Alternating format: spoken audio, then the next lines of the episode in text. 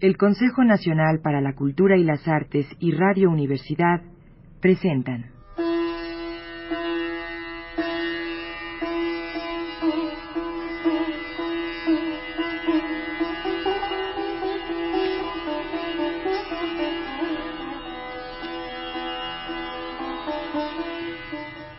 La llave del tiempo.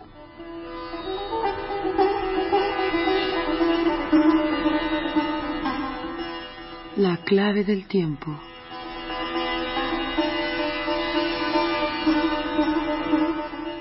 La nave del tiempo. El ave del tiempo.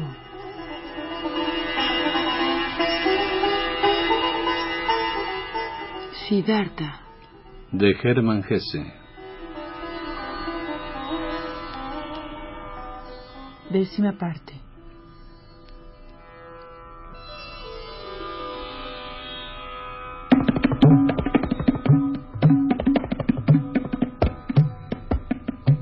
En ese instante sintió una voz llegar desde remotos lugares de su alma, del pasado de su agotada existencia. Era una palabra, una sílaba que repetía maquinalmente una voz balbuciente. Se trataba de la vieja palabra, principio y fin de todas las oraciones de los brahmanes, el sagrado Om, que significa lo perfecto o la perfección. Y en el momento en que la palabra Om alcanzó el oído de Siddhartha, de repente despertóse su espíritu adormecido y reconoció la necedad de su intención. Om.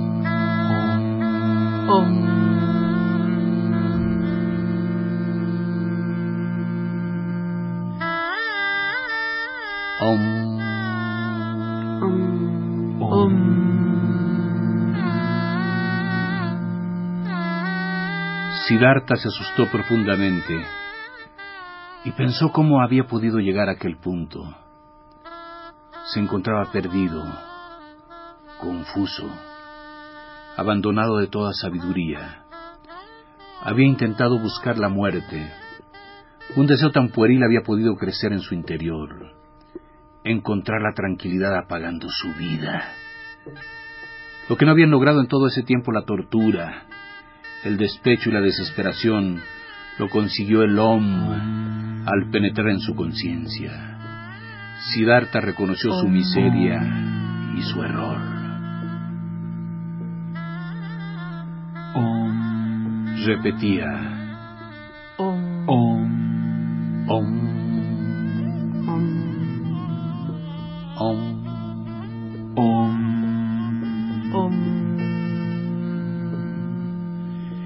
Y de nuevo volvió a tener conciencia del Brahma, del carácter indestructible de la vida que había llegado a olvidar. Om.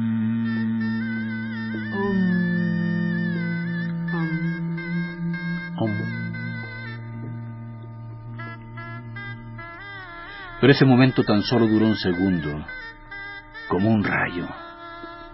Siddhartha se desvaneció al pie del cocotero, quedó su cabeza junto a la raíz y durmió profundamente.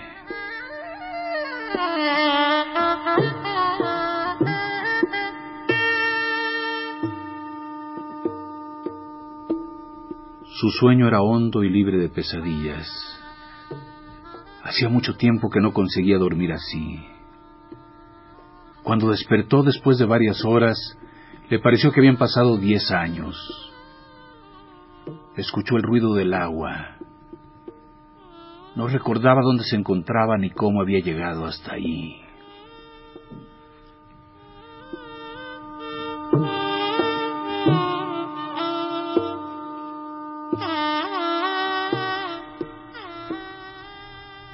Abrió los ojos y con asombro observó sobre su cabeza los árboles y el firmamento. Lo pasado parecía estar cubierto por un velo inmensamente lejano e indiferente.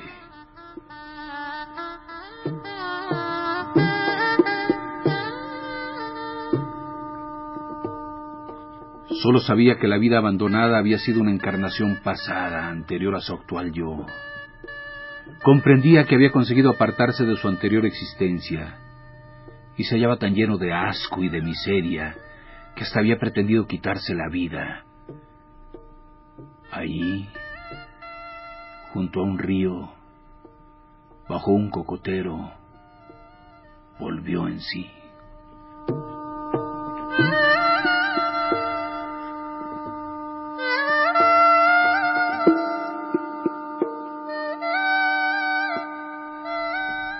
Se había quedado dormido con la palabra sagrada Om. En los labios y ahora se despertaba y Om. contemplaba el mundo como un ser nuevo.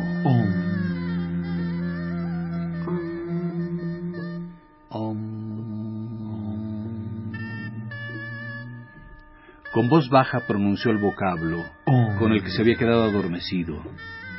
Le pareció que en todo su largo sueño no hizo otra cosa que hablar del Om, pensar en el Om, Om. hundirse y penetrar en el Om, en lo indecible, Om. en lo perfecto.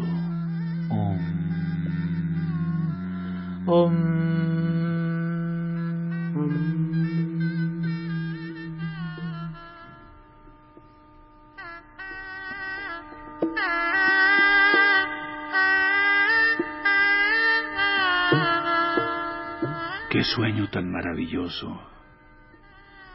Jamás le había refrescado tanto un sueño y renovado y rejuvenecido.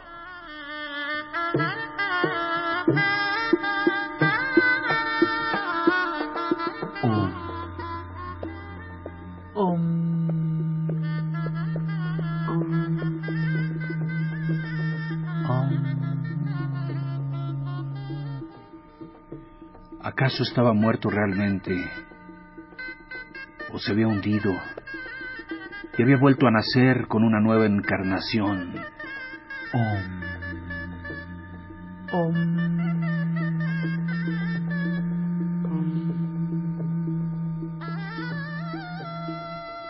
Pero no, Siddhartha se reconocía. Sus manos y sus pies, el lugar donde se encontraba, el yo en su interior, el Siddhartha caprichoso, raro. No obstante, Siddhartha había cambiado, se había renovado, se encontraba raramente descansado, despierto, alegre y curioso.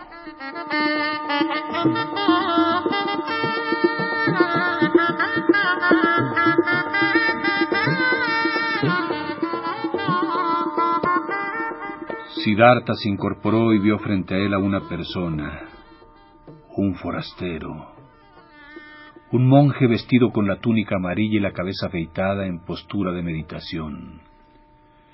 Contempló al hombre que no tenía cabello ni barba, y no tardó mucho en advertir que el monje era Govinda, el amigo de su juventud. Govinda, el que se había refugiado con el majestuoso.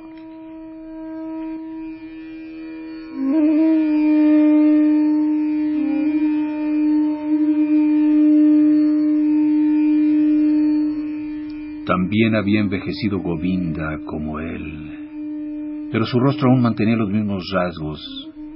Expresaba diligencia, lealtad, búsqueda y temor.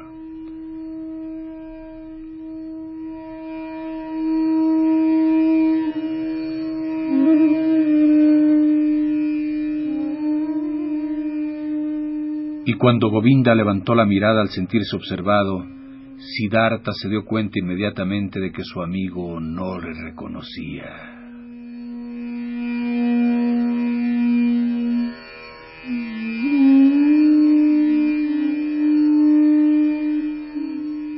Govinda se alegró al verle despierto. Evidentemente hacía mucho tiempo que esperaba que despertase, aunque no le conocía. Me he dormido. Manifestó Siddhartha. ¿Cómo has llegado hasta aquí? Sí, ya te he visto dormir, contestó Govinda. Y no es muy recomendable hacerlo en estos sitios, pues a menudo hay serpientes, Y además este es el camino de los animales del bosque.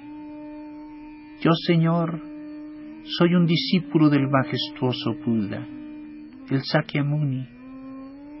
Pasaba por aquí con otros de mis compañeros cuando le vi dormir en lugar tan peligroso. Por ello, intenté despertarle, Señor, y al comprobar que su sueño era muy profundo me rezagué y me senté a un lado. Y mientras deseaba vigilar su sueño, creo que yo también me he dormido. Mal cumplí mi servicio, pues el cansancio me venció. Pero ya que ahora está despierto, déme licencia para reunirme con mis compañeros. Te agradezco mucho, Samana, que vigilaras mi sueño. Continuó Siddhartha. Los discípulos del majestuoso sois muy amables. Ahora ya puedes irte. Me marcho con tu permiso. Que el Señor proteja tu salud. Gracias, Amana. Govinda hizo la señal del saludo y declaró: Adiós. Adiós, Govinda. Contestó Siddhartha. El monje se detuvo. Permitidme, Señor. ¿De dónde conocéis mi nombre? Siddhartha sonrió. Govinda, te conozco de la casa de tu padre y de la escuela de los brahmanes, de los sacrificios, de nuestro viaje con los amanas, y de aquella hora cuando tú, en el bosque de Yetavana, te refugiaste con el majestuoso. Eres Siddhartha, exclamó Govinda. Ahora te reconozco y no comprendo como antes no me he dado cuenta inmediatamente.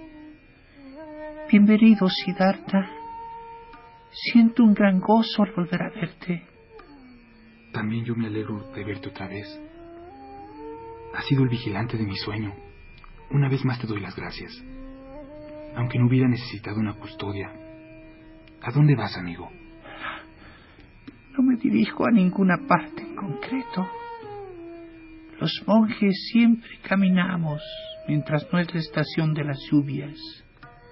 Vamos siempre de un sitio a otro. Vivimos según la regla. Pregonamos la doctrina. Recibimos limosnas y continuamos nuestro viaje.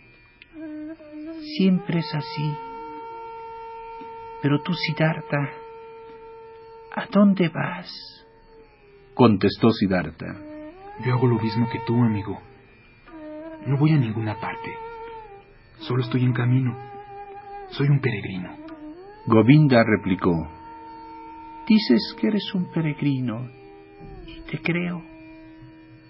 Pero perdóname, Siddhartha, no tienes aspecto de peregrino. Llevas atuendo de un hombre rico, calzas zapatos de aristócrata y tu cabello perfumado no es el de un samana. Muy bien. Has observado con agudeza. No has perdido detalle.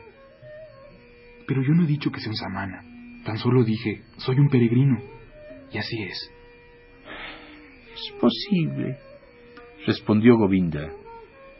Pero pocos peregrinan con esas ropas, con esos zapatos, con esos cabellos. Jamás he encontrado un peregrino así en todos los años que camino. Te creo, Govinda. Pero hoy has encontrado un peregrino con estos zapatos y así vestido. Acuérdate, amigo, que el mundo de las formas es pasajero, temporal, sobre todo con nuestros vestidos, nuestro cabello y todo nuestro cuerpo. Llevo el ropaje de un rico, ¿te has fijado bien? Lo llevo porque he sido rico. Y llevo el pelo como la gente mundana y los libertinos, porque he sido uno de ellos. ¿Y ahora, Siddhartha? ¿Qué eres ahora? No lo sé. Lo ignoro tanto como tú. Estoy en camino. He sido un potentado y ya no lo soy. Y no sé lo que seré mañana. ¿Te has arruinado? He perdido las riquezas o ellas me han arruinado a mí. Digamos que se me han extraviado. Govinda, la rueda de lo ingrato gira con extremada rapidez. ¿Dónde se halla el Brahma Siddhartha? ¿Dónde se encuentra el Samana Siddhartha? ¿Dónde quedó el rico Siddhartha? Lo temporal cambia muy a prisa, Govinda. Tú lo sabes bien. Govinda contempló durante largo tiempo al amigo de su juventud, y en sus ojos apareció una duda. Entonces le saludó como se saluda a los aristócratas y se puso en marcha.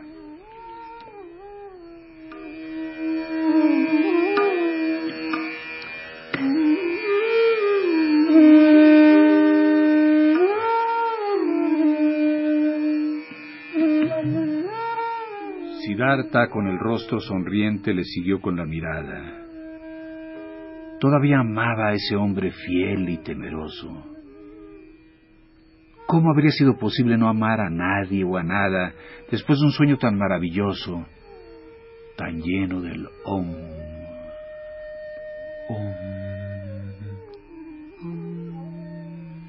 Precisamente el encantamiento estaba ahí. En el sueño se le había preparado para amarlo todo. Se encontraba lleno de amor hacia todo lo que contemplaba.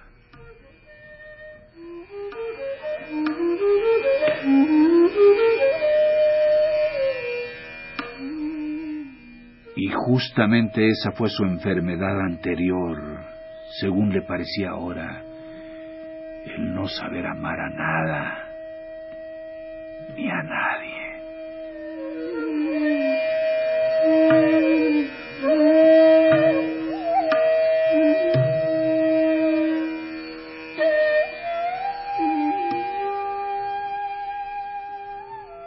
Continuaba observando Siddhartha al monje que se alejaba. El sueño le había devuelto las fuerzas, pero le seguía molestando el hambre, ya que ahora hacía dos días que no comía y el tiempo en que solía ayunar se encontraba muy lejano. Con preocupación, pero feliz, recordó aquel pasado.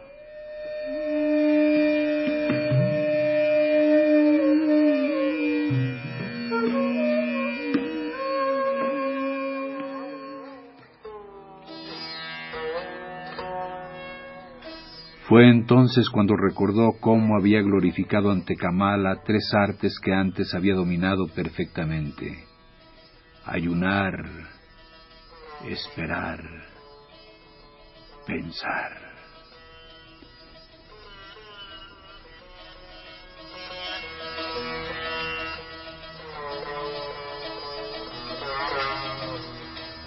Esta había sido su fortuna, su poder y su fuerza había aprendido esas artes en los años penosos y difíciles de su juventud, y ahora le habían abandonado.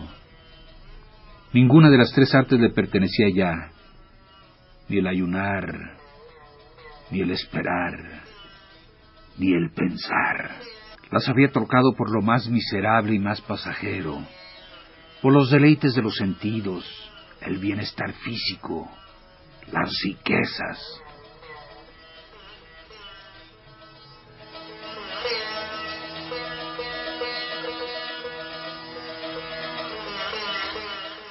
Realmente le había sucedido algo extraño. Y ahora Siddhartha reflexionó acerca de su situación. Parecía que de nuevo se había convertido en un ser humano.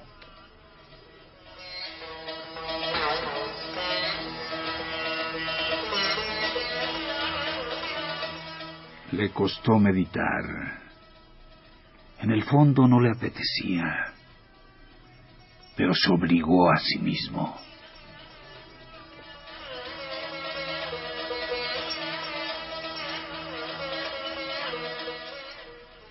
Pensó. Ahora que por fin han sucumbido todas las cosas pasajeras, ahora que vuelvo a estar bajo el sol como cuando fui un chiquillo, me doy cuenta de que no sé nada, de que no soy capaz de nada, de que no he aprendido nada. Qué raro es todo esto.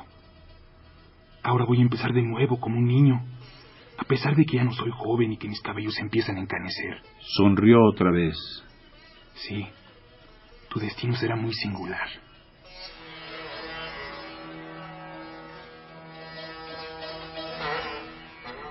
Siddhartha se perdía.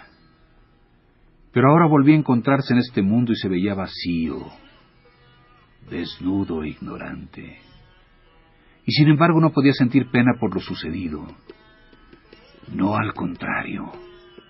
Tenía deseos de reír, de burlarse de sí mismo, de chancearse de todo ese mundo tan necio y tan absurdo. Estás en decadencia. Se acusó a sí mismo y seguidamente echóse a reír. Al pronunciar estas palabras miró al río que también se deslizaba por una pendiente, siempre hacia abajo, sin dejar de estar alegre y de canturrear. Eso gustó a Siddhartha que sonrió amablemente al río. No era el mismo río en el que había querido ahogarse hacía ya tiempo, quizá unos cien años. O tal vez lo soñó.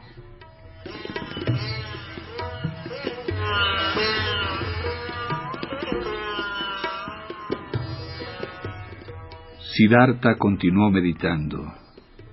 Realmente mi vida ha seguido un curso muy especial. Ha dado muchos rodeos. De chiquillo solía oír hablar de dioses y sacrificios. De mozo solo me entretenía con acetas, pensamientos, meditaciones, buscando a Brahma, venerando el eterno Atman. Ya de joven seguía los acetas. Viví en el bosque, sufrí calor y frío. Aprendí a pasar hambres. Aprendí a apagar mi cuerpo.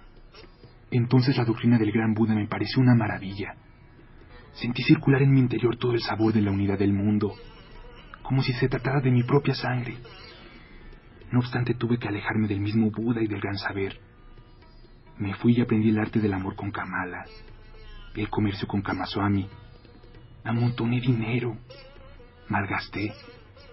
Aprendí a contentar a mi estómago a lisonjear a mis sentidos. He necesitado muchos años para perder mi espíritu, para olvidarme del pensar y la unidad.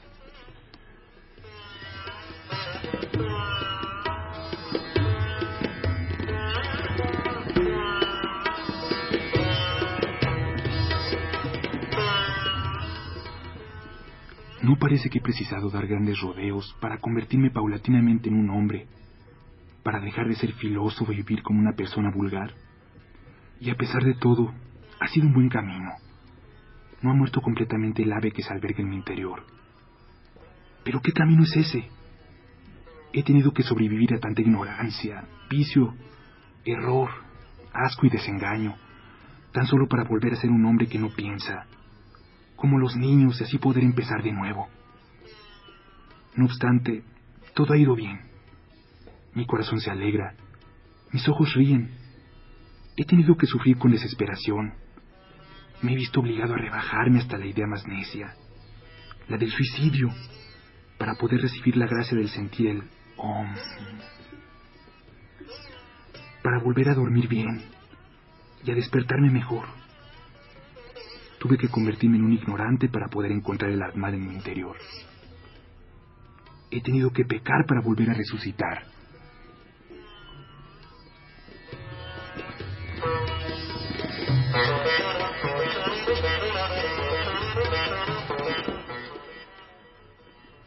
¿Hacia dónde me seguirá llevando este camino?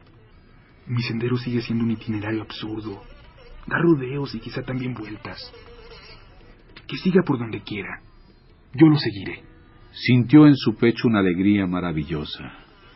¿De dónde sale esta alegría tan grande? Preguntó a su corazón.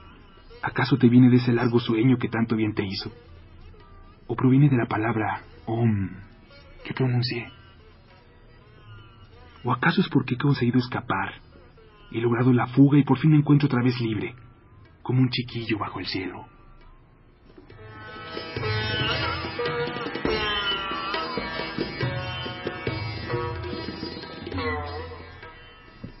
Qué maravilla es poder huir, ser libre. Qué aire más limpio y puro se respira aquí. Qué delicia aspirarlo.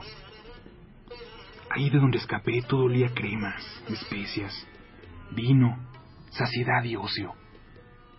¿Cómo odiaba ese mundo de ricos vividores y jugadores? ¿Cómo me aborrecía, me robaba, envenenaba, torturaba, envejecía y maldecía? No, jamás creeré en mí como antes, cuando me gustaba pensar que Siddhartha era un sabio.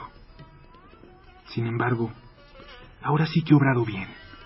Me gusta, Puedo elogiar mi obra. Ahora terminé el odio contra mí mismo, contra esa vida necia y monótona. Te felicito, Siddhartha, ya que después de tantos años de ocio has vuelto a tener una nueva idea. Has obrado, has oído cantar al pájaro en tu pecho y le has seguido.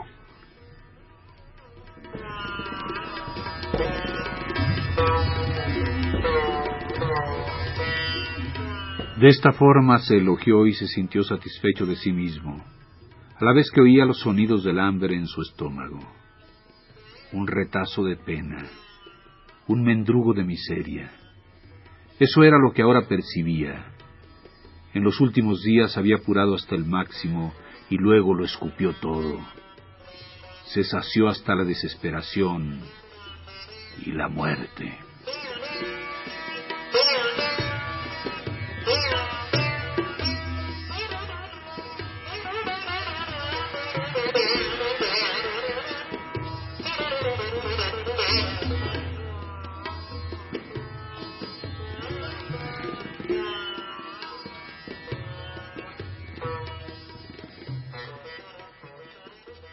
El Consejo Nacional para la Cultura y las Artes y Radio Universidad presentaron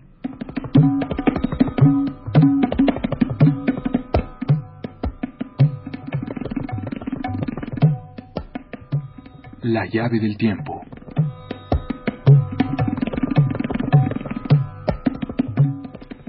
La clave del tiempo.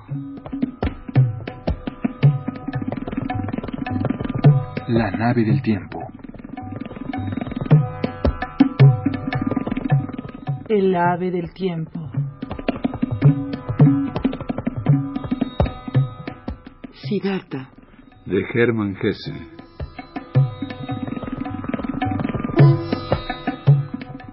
Décima parte.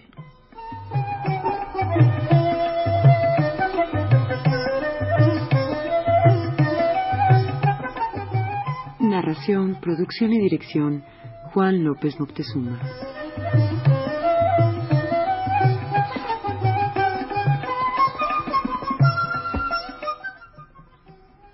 Como Siddhartha, Homero Bazán Longi.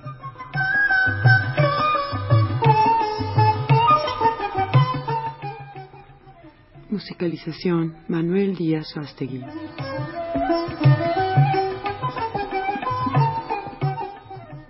Realización técnica, Carlos Montaño.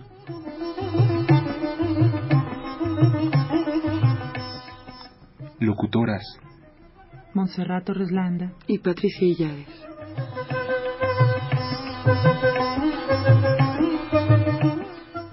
Producción general, Patricia Illares.